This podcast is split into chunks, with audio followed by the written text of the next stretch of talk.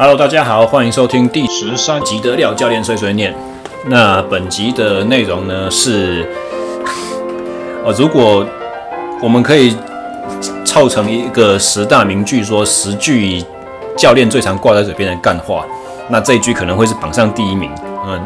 是什么呢？就是你不要那么紧张。我几乎所有的选手，相信只只要是有比赛经验，然后在赛前场上场之前，教练跟你说你不要那么紧张的时候，你听到这句话，心里面都会很火大，都会觉得说啊，讲都是你在讲啊，那么简单。如果现在是你上来比赛的话，你给我看看你会不会紧张啊？那嗯，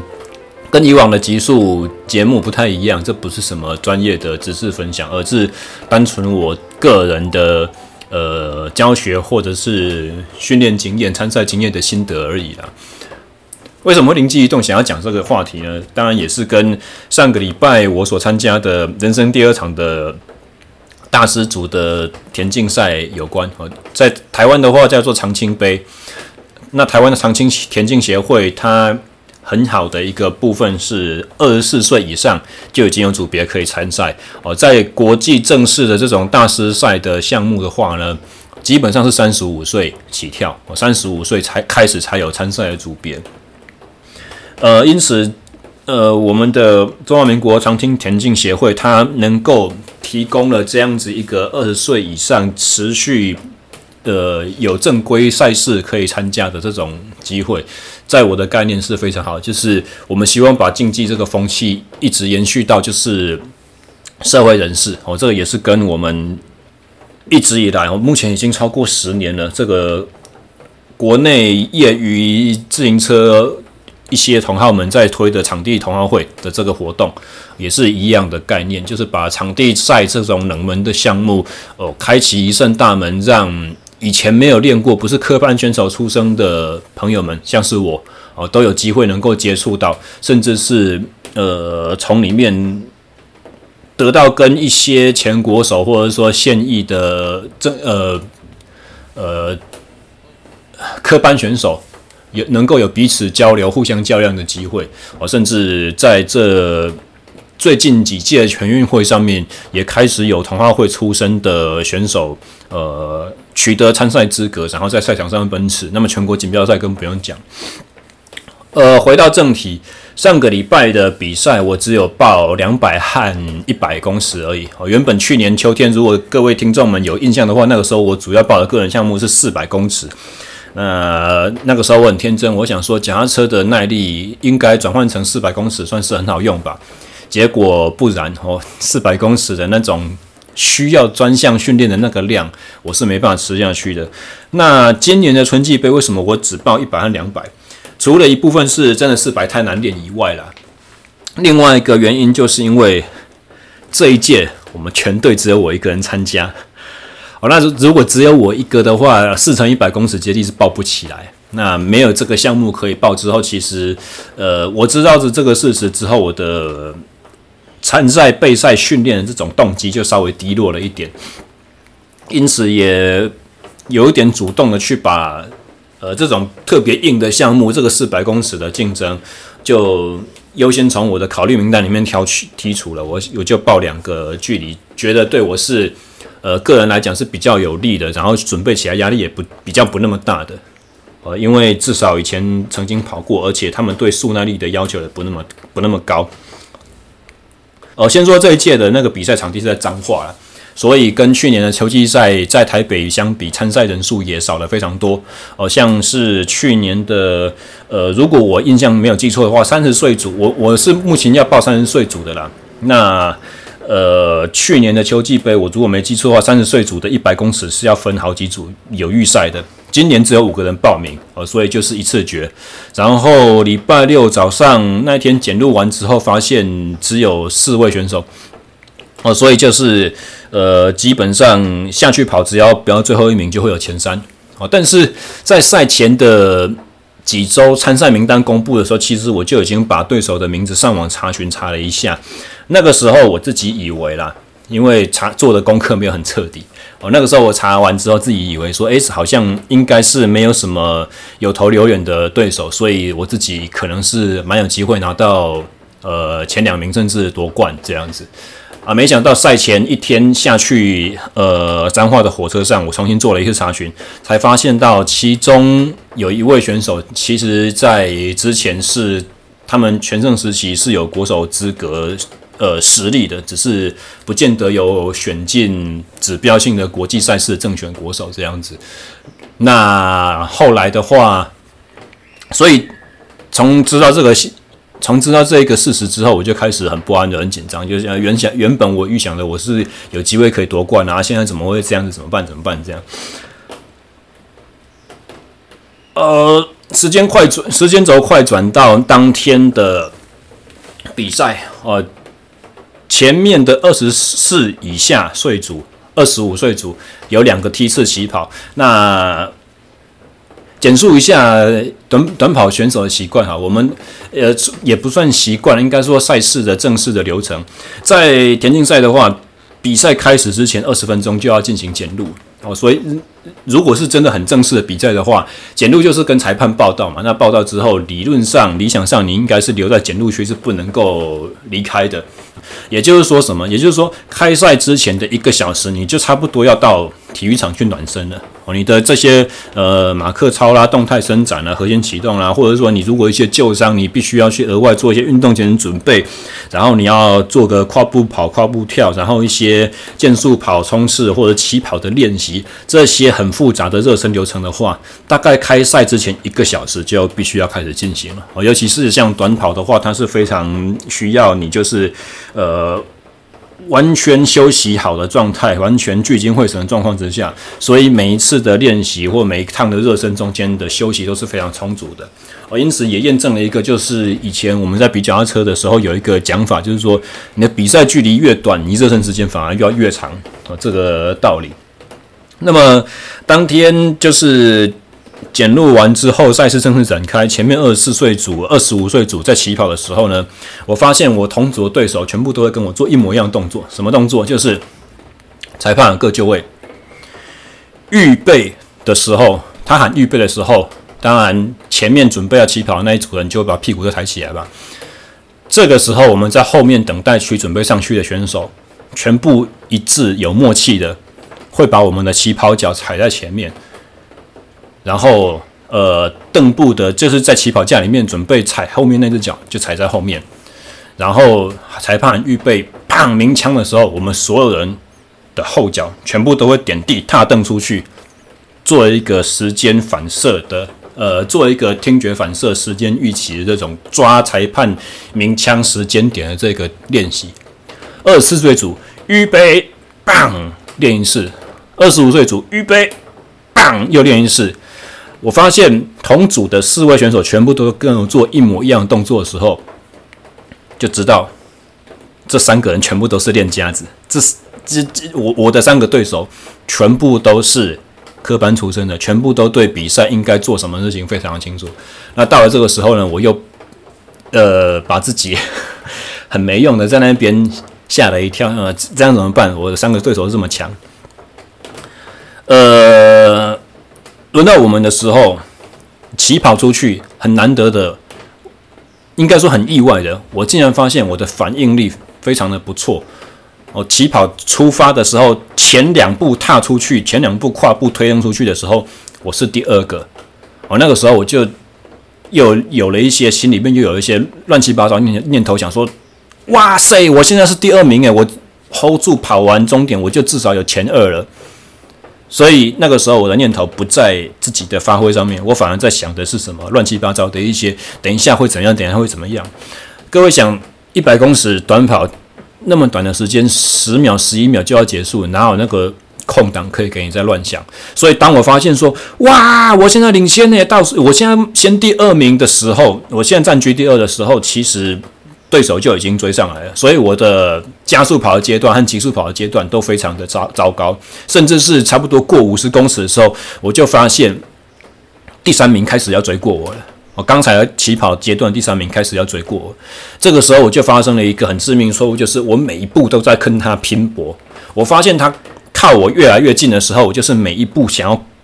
用力的跑多一点，这一步先赢你再说，这一步先赢你再说，因此。我的整个注意力重心完全都在跟我身旁这个人对抗。那我每跨一步，每挥手一次，我的动作就越来越僵硬，越来越不协调，越来越没有办法把自己流畅的跑法跑出来。那六十几公尺的时候，他就已经开始超越我。等到六七十公尺的时候，我发生了一件非常非常少见的现象，也是在我训练训练中间从来没有发生过的。我竟然才跑一百而已，我后面速度就开始出现衰退。非常的夸张，一百公尺的比赛，我竟然会出现速度衰退。那前面跑第一名那一位的，他的尾数非常的厉害。第一名过终点的时候，秒数是十秒八五还是十秒八二的样子，真的很了不起哦。就算是现役的一线选手，以台湾的田径水准来讲的话，能够在十一秒以内都已经算是嗯不错了，都已经算是。呃，在呃有机会在全国竞争圈的哦，所以我们已经三十岁多了，同组的那一位第一名，他可以十秒八五过终点，是非常了不起的哦。去，事后好像听说他是破他个人的生涯纪录吧。那第一名过终点十一秒以内，我过终点的时候十二秒零七。慢了很多，慢了超过一整整一秒钟哦。如果以跨步来讲的话，要跨五步以上哦，就是将近十公尺这样子距离。那刚刚我想从开起跑第三超越我变成第二那一位，他的成绩是十一秒，好像七几的样子吧。哦，那想到呃一百公尺竟然跑超过十二秒，呃，我对自己的成绩是非常不满意哦，因为。大概在很久以前吧，就是我刚开始出来当教练第一年、第二年的时候，我曾经在我学校，我我家附近的学校小学里面自己测过一次。那个时候光站立式起跑而已，还没有蹲踞式，我就可以跑到十一秒半了。因此，我对这一次的十二秒是呃相当的不开心哦，但是也算不错啊，有捞捞到一块奖牌。那么隔天的礼拜天，我还有一场决赛两百公尺要跑。那这一场决赛呢？人数更少，只有三个人，只有三个人报名。然后礼拜天早上检录完之后，发现哇塞，有一个弃权，只有我跟昨天的一百公尺金牌下去要比这个两百。那么经过礼拜六的挫败的话，我的礼拜天的心态就完全不一样了。呃，因为怎么讲呢？因为我知道那个金牌的实力很强，所以我就知道说第一名绝对跟我无缘，所以我对我的成绩没有任何的预想。我的想法就是这样子，我要把自己发挥好一点，我要把这个两百跑成我从有史以来参加过两百公尺竞赛状况最好的一次，执行最好的一次，呃，所以。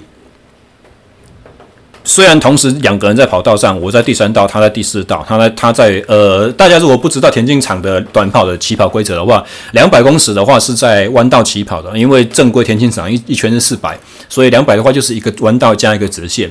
那么既然有弯道的话呢，大家去回想一下国小参加的那种运动会啊，弯道起跑的话，因为外圈一一定是比较大圈，所以以短距离的选手分道严格分道的情况之下，外道的一定会在前面。哦，所以两百公尺起跑的时候，我的对手他第四道他在我的前面。那个时候我想的就是，我起跑的时候跑我自己的，等到过了加速阶段之后，我要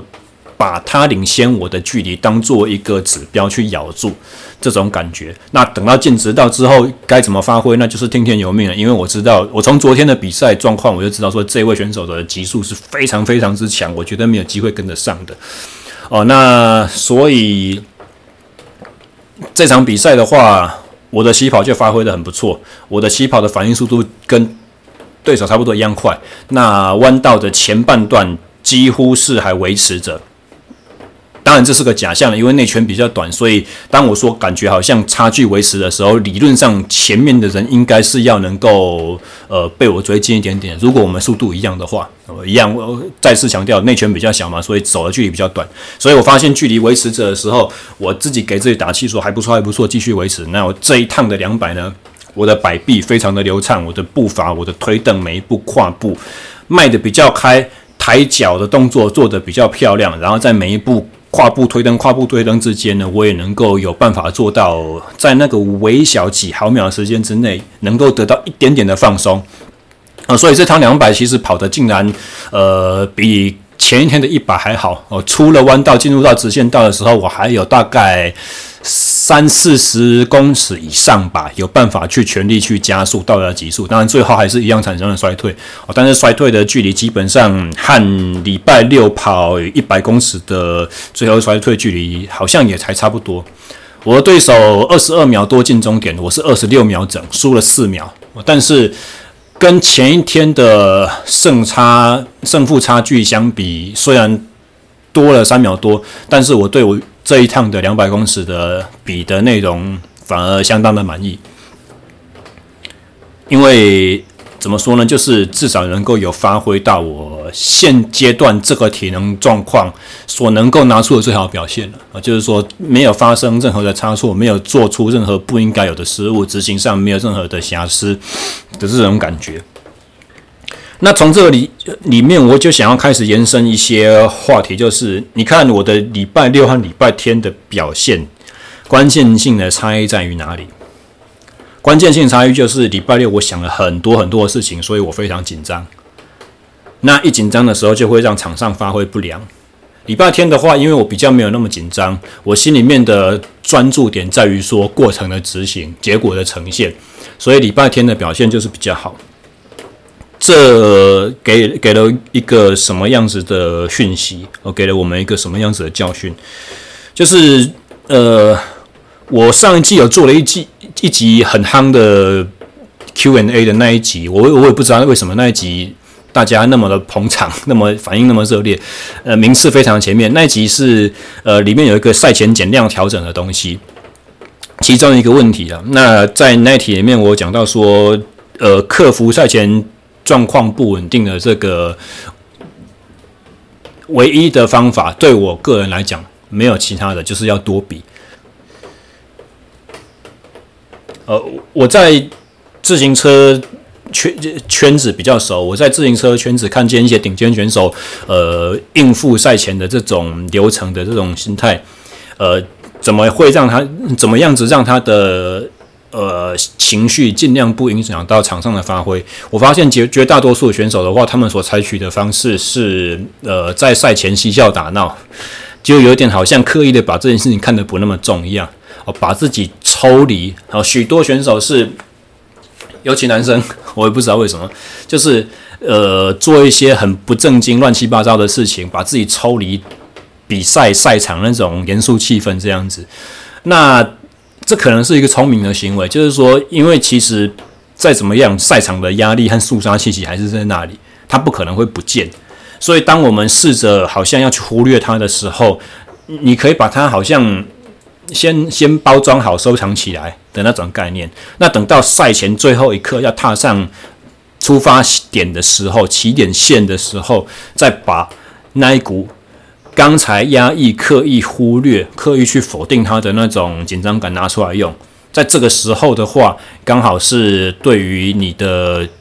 潜能更加一层的激励。我发现这是很好用的策略。但是另外一方面呢，我个人所习惯做的事情就是，我不晓得是因为我自己的脾气还是怎么样，就是我会在赛前减量调整的最后那一两周，我的。个性或者说我的耐心会变得非常的低，我会觉得，呃，现在所有事情都都不重要，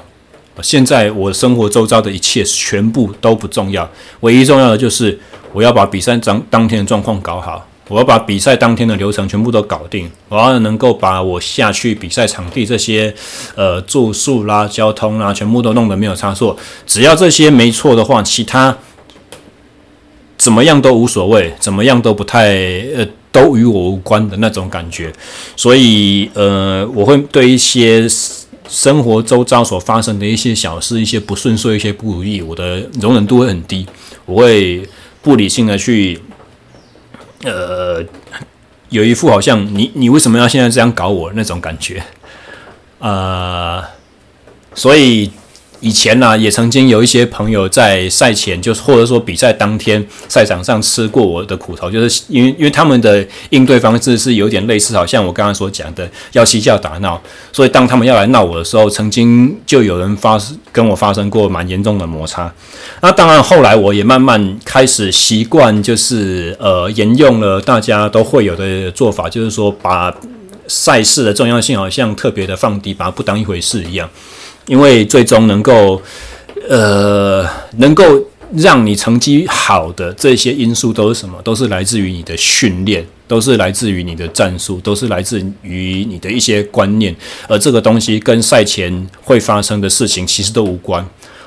我再再再次强调，能够让你成绩提升的这些事情，都不是赛事当天或前一两天或之前一周所能够发生的事情可以去决定的。在这一段时间期间呢，所有能够发生的任何事情，唯一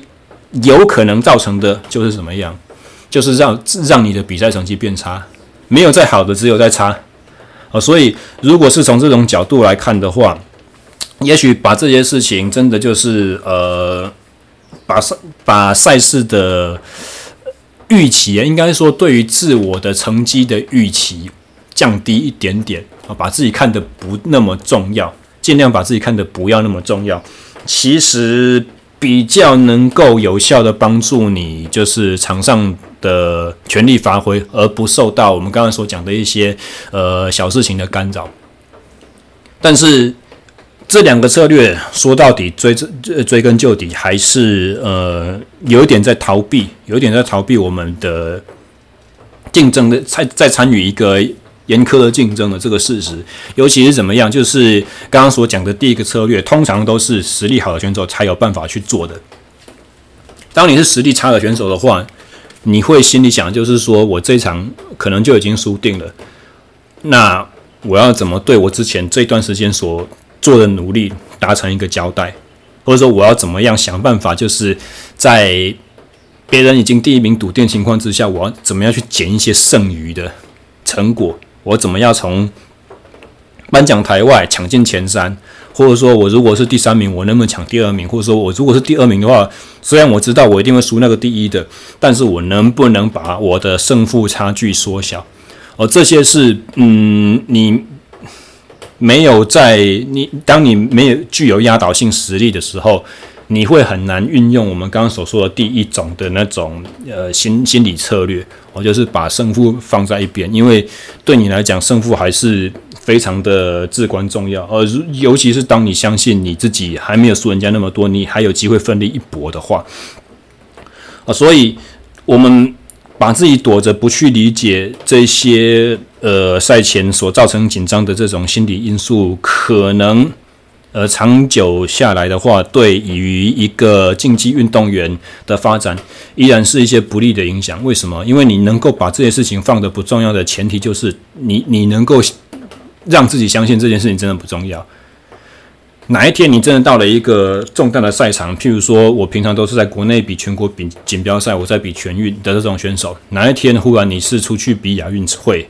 你是拼到了奥运资格，你要站在那个四年一度的舞台上的时候，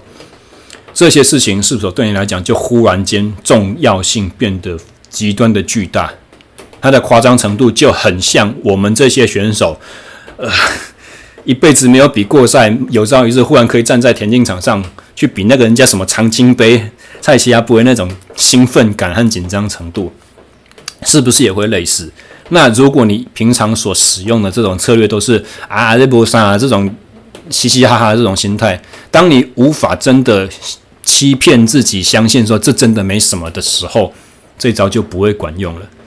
哦，所以我会比较。呃，我我我自己的想法会比较类似，说我们需要去做一些心理技能的练习，去做一些状况的预想，而且这种东西是因为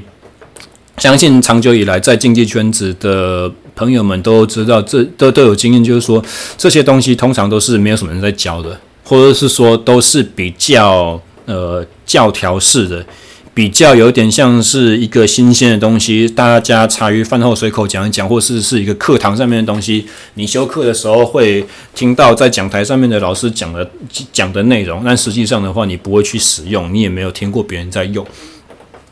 讲到这边插个题哦，我之前曾经在高中端带一些呃脚踏车的小朋友，那某一次的大的比赛结束之后，我们会有一个放松的调整时期，那个时候我给他们上学科课。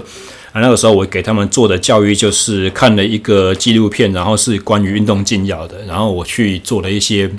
呃运动禁药相关的概念的讲解。大家想想看，如果做运动禁药的这种主题的话，你你如果是讲师，你会怎么准备？你是不是会准备说哦，运运动禁药，呃，之所以会被 WADA 去去做禁止，它的原因哦，它的原因可能是第一个可以增加呃运动表现，第二个是可以呃可能会对身体有一些长远的危害，所以叭叭叭这样子，或者说你可能会去呃讲解一些运动禁药的分类，譬如说类固醇类啦，或者是说红血球细胞增生啦，或者是一些针对于神经系统的兴奋剂这些东西。或者是你可能会告诉他们说，呃呃，运动员终究是必须要对放到自己身体里面的东西负责，所以你感冒药什么之类的，或者是说，呃，营养增补剂，不管是中药，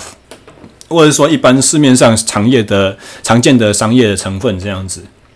你你都必须要去把这些第一个厂牌，第二个品相，然后第三个批号，然后第四个标签上面的东西，你要去看，你要去熟悉啊、哦。你如果是生病，你去跟医生拿药的话，你必须要把药名丢进 WADA 的那个清单里面去查哦，说这个东西是不是合法可以使用，这些都是对的哦，这些都是必须要教的。但我个人相信，对于潜在未来可能有光明前途的运动员来讲的话，我在他们是小朋友阶段的时候，这些不是最重要的东西。最重要最重要的应该是什么？你应该是要给他们打预防针，因为其实很多时候在实际生活上面，我们所碰到的，会去碰触到禁药，会去使用禁药的案例，都是怎样？都是跟心理层面的问题有关。所以那一次我问他们的，我我是给他们做了一个几个假想的模拟训练。我问他们说，如果今天我告诉你，你们的教练，你们带队总教练会有这么好成绩，是因为他当年使用了什么什么不良的手法。你们会怎么？你们你们心里面会怎么想？你们会怎么反应？或者是，如果今天作为教练，我在一场大比赛之前，我跟人讲说，你最近练的都不错，哦，那你的成绩可能对于呃。呃，拿到一些好名次还差那么临门一脚。那现在我有个团体项目，我可以把你放进来。但是为了让你可以进到这个团体项目，教练我会拿一些营养品给你。啊，这个营养品可能可以帮助你在场上增进那一场比赛的那四五分钟的表现。你会怎么反应？你会选择要还是不要？你会点头吗？或者是说，我们更讲白一点点。今天你进到了一个呃，你有机会去当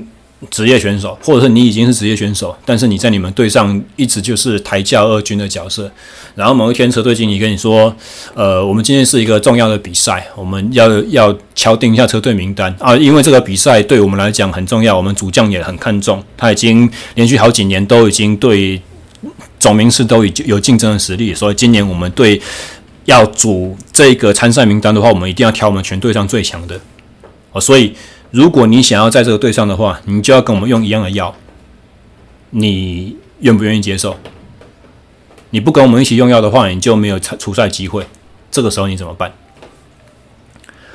哦，对竞技运动有认识的朋友们大概都知道，就是说自行车在一九八零、一九九零年代是。用禁药用的出了名的恶名昭彰啊，所以几乎在所有的禁药的呃运动禁药的讲习里面，不可避免都会拿自行车运动出来当例子。但是大家应该很少，或者说几乎从来没有听过，像我刚刚所提出这种，好像就是模拟考一样的，呃，跟跟任何的运动场上的竞赛相同嘛。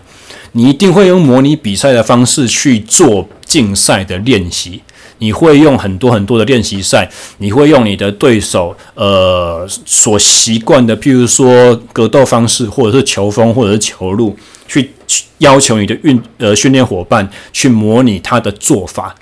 去喂球给你，去喂拳给你，去跟你去做对练，或者是说。像是你是脚踏车选手的话，你会去呃，我们上一集上个礼拜也讲讲到了嘛。我对一个特别赛事准备的时候，我会特别去考虑它的距离、它的地形、它的风向，它通常决定性造成赛事分裂关键性的，譬如说爬坡啦，或者说路段，它有什么样什么样的特征。我们会想方设法去模拟赛事一模一样的状况产生，但是关于运动进料这个区块，我们却很少让运动员做。万一他这一辈子运动生涯碰到像我刚刚所举例出来那种重大的抉择的时段的时候，你你没有教过他，你会经历什么样子的情绪起伏？你的心里面会有怎么样子的冲突？那你对这些问起来非常写实的问题的时候，你要怎么去反应？你怎么去认知这件事情？你的价值观是不是一夕之间会崩毁？这个我认为是在运动进教里面，呃，教育里面对于学生选手来讲非常缺乏的一个环节。我们我们都必须要去思考，必须要去预先模拟的。那那个时候，我跟这些小朋友们讲，就是说，如果以上我这些问题，我再问下去的时候，你们心里面在构思答案的时候，有一丝丝的怀疑，有一丝丝的挣扎和不笃定。那么，我建议你从现在，从现在这一刻就转普通班，你就放弃，你就不要练脚踏车。如果你的答案不是很肯定的，不是一刀两断的，不是优先以最高的道德原则操守为出发点去考量你的问题的话，那么将来如果如果你真的有办法去练到有成绩。如果你真的有办法练到说有机会去碰到这种困难的抉择的时候，到时候你所碰到的一切都更真实，你碰到的所有的挣扎都比你现在在课堂上面听到这些问题的震撼还要再更深一层。你的你心里的那根指南针会更加的不稳定，那么那个时候你可能就会犯出不可原谅的错误哦。所以像是这种东西的话，呃。我个人相信，就是赛场上面的运动心理也是有必要用类似这样子的方法去去做练习，呃，用最接近实况的方式去做去做模拟，去做应对。哦，这是我们国内对于运动心理的这种探讨和现实实际应用上面的脱节，也某方面反映了呃运动心理人才在国内的一个不足之处了。那么。话说回来，我自己个人对于赛前紧张的我的想法和应对的方式，为什么我们会紧张？就是因为我们在备赛的这个过程，对于结果有一个想望，有一个预期，有一个大致上的猜测，知道我会落点在什么位置，然后有一个希望我自己落点在什么位置。那我希望的和我。实际客观预期的位置，如果发生一些落差的时候，我就会开始，这个叫所谓得失心嘛。呃，如果到时候比赛出来的结果跟我预期的有相符合，我会怎么办？我我就获胜了嘛。获胜一定因因为胜负就是竞技的最高的指导原则，我们就是比赛就是为了要胜利，所以获胜的话，我一定就是成功了。或者说，另外一个就是，就算我没有获胜没关系，我的成绩如果达标的话，像是田径啊、游泳这种东西，都是有客观的时间描述的哦。所以，如果你可以知道说我时间比前一次比赛还要再进步的话，我也知道我有达成了某一个标准，那就是什么？就是代表着我这前一阶段的努力都有回报啦。我我实现了一个我的自我价值，我能够向同才证明说我是我是有实力的，我是强的，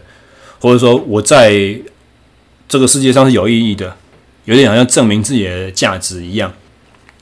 那如果出来的比赛结果跟你的预期不不符合怎么办？当然就是会失望啦。你就会原本可以怎么样，后结果怎么会变成这样？你可能会贬低自己，然后觉得其实我没什么厉害嘛，其实我没有像我原本所想象的哦，其实我没有十一秒半的实力嘛，我跑出来就是十二秒多。或者说你可能会给自己一些比较严苛的批判。像是以我个人来讲的话会怎么样？我会觉得自己就是说，哎，你嘴巴平常讲那么好的训练，结果你自己怎么练不出来？啊，你作为一个教练，你怎么没有办法用自己的训练的成果和你自己的比赛的成绩去给自己的学生去以身作则？你真的有这个资格去跟人家讲那一堆那么高深的东西吗？会有很多这种负面的评判出来，这样子。那追根究底就怎么样？就是这个就是得失心，因为你预期的一个结果。你你你觉得这个世界上有一些成果原本应该是你的，结果你得到的或没得到，不管。好，那最简单去能够用一个策略性的或者说技术性去排除这个问题，从根源去解决掉紧张的来源，其实也蛮简单的，就是老生常谈的东西，把你的得失心放掉，不去预期，不去做任何的呃假设。不去事先预定立场，觉得说有什么东西是自己应得的这种感觉，或者是有点像是我在隔天礼拜天的第二场比赛，我已经很笃定会有什么结果了，这个结果一定就是没有很好，所以既然他没有很好，我就不会对他抱有太高的期望。那当他我对他不抱有太高期望的时候，我反而能够更专注在我自己现有本身的实力的发挥，这样子的感觉。怎么说呢？就是有一点好像把自己个人那个叫做什么英文叫做 ego，把你自己的自尊心缩小一点，不要放得那么大。你这个人在世界上没有那么重要，而你的这场比赛结果对于世界的运行，宏观的来讲不造成呃任何伟大的意义。所以你也不要去预先设想说自己应该要有什么成绩，或者是说你也不要去想说当表现不好的时候，什么东西原本应该是我的，结果你一个东西搞砸了，所以才怎么样怎么样。没有任何东西是你应该得到的。然后人人在竞技场上没有什么天赋人选，没有每一个人都应该获胜，赢家就只有那么一个。最终来讲的话，就是训练最扎实、最能够吃苦、最能够聪明的去克服。训练过程中的难关，然后再加上他的天分，他的他的机运啊，如果是技术性的团队性的活动的话，也许还要包括一些天时地利人和，有好的队友、好的教练什么之类这些东西，才能够去促成。所以没有任何东西是应该呃名正言顺该给你的。所以，如果知道这一层的话，我们就可以把像我刚刚所讲的，呃，赛前一两周能够有可能让你表现最差的这些因素彻底的去排除。因为再次强调，这些东西都不会让你更好，能够更好让你更好的是前一阶段你做的训练。好，当你越接近比赛的时候，你所能够影响你所能够提升运动表现的事情就越来越少了，剩下都是在维持而已。那既然是维持的话，既然刚才那些东西都只能够影响你，不能够为你所用。那你就要把他们都排除，都把他们全部都打包丢掉。我把自己的重要性放低，虚心的去看待这一次的赛事，这一次的经验，才有办法去让有可能负面影响你的这些因子尽量的减低。哦，那如果都减到最低的话，当然你的心理去影响生理这个表现，就呃这这个可能性就可以被成功的排除了。啊，当然，我们今天也没有讲到，呃，生理可以影响心理的这种层面，有一点点呢，就是刚刚所提到的嘛。当你具有压倒性实力的时候，你当然不会紧张啊，你你就会觉得说我稳赢的啦，哦，所以，呃，其实，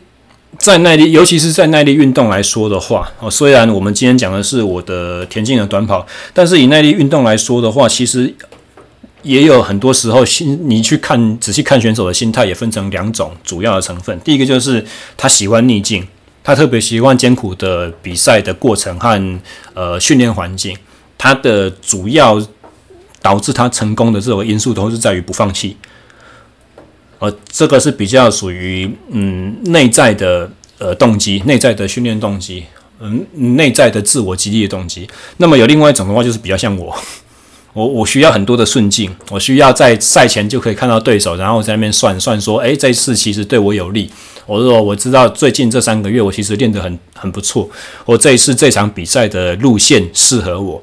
或者说在比赛中间发生的情境，像是刚刚我所讲到，诶，一起跑出去，诶，七，我发现我第二，诶，比我预期的还要好很多。这个时候心花怒放有没有？才会开始哦，信心越来越足，越来越发挥得越来越爽，这样子，我需要。外在的情势，呃，外外在的一些东西来影响你的这种自信心，你对于争胜的这种呃企图心，哦，这个属于比较外在的动机，呃，有办法把外在的动机转化成内在动机的话，对于运动选手的心理也是一个比较不错的，呃，一一个比较不错的策略，哦，那。更不用说到就是有一些东西，像是譬如说低强度有氧耐力，它可以提升副交感神经的活性，它可以有效的让心理上的焦虑可以减缓的这些问题。那么最终，如果一样，就是我们刚才讲了嘛，这都是一些，如果你真的在紧张的情绪当下，任何人跟你讲这些大道理，你听起来都像干话。所以，为什么你这么讨厌教练告诉你不要这么紧张？因为你就已经在紧张了。听“不要紧张”这四个字，难道听进来我就真的可以不紧张了吗？那没有用。所以，呃，以前我读一些自行车呃选手的传记，有其中一位是英国的 Chris Hoy，他的自传，他里面有提到他们英国队当时的心理学者给他们提出的一个建议，就是。有一点像我刚刚所说的抽离一样，你把自己抽离现在这个环境，你好像飘在空中的太空人，你去看这些事物，然后你回去看底下正在紧张这个人，然后你你你你就看着抽离自己，从第三方的角度看着这个不灵性的家伙在那边情绪失控崩溃，然后你就有点好像看笑话一样，呃，告诉自己说，你现在所有这些心情。全部都是一些猴子在那边叽叽叫而已。你不，你去把这只猴子管好，关在笼子里面，让它不要出来影响你，不要把它放出来影响你啊！这种策略也许也有效。那当然，我现在事后事过境迁，我可以我我重新想起这件事情，我可以拿出来讲。至于它是不是真的有用？一方面一定也是要经过像我刚刚所讲的所有的心理技能嘛，都是需要经过一而再再而三的练习，那不是就是呃讲了你听过一次就知道怎么使用。然后另外就是我上个礼拜的比赛我不记得这件事情了，我没有拿出来用，对不对？所以下一场竞赛我能不能把它真的有效应用，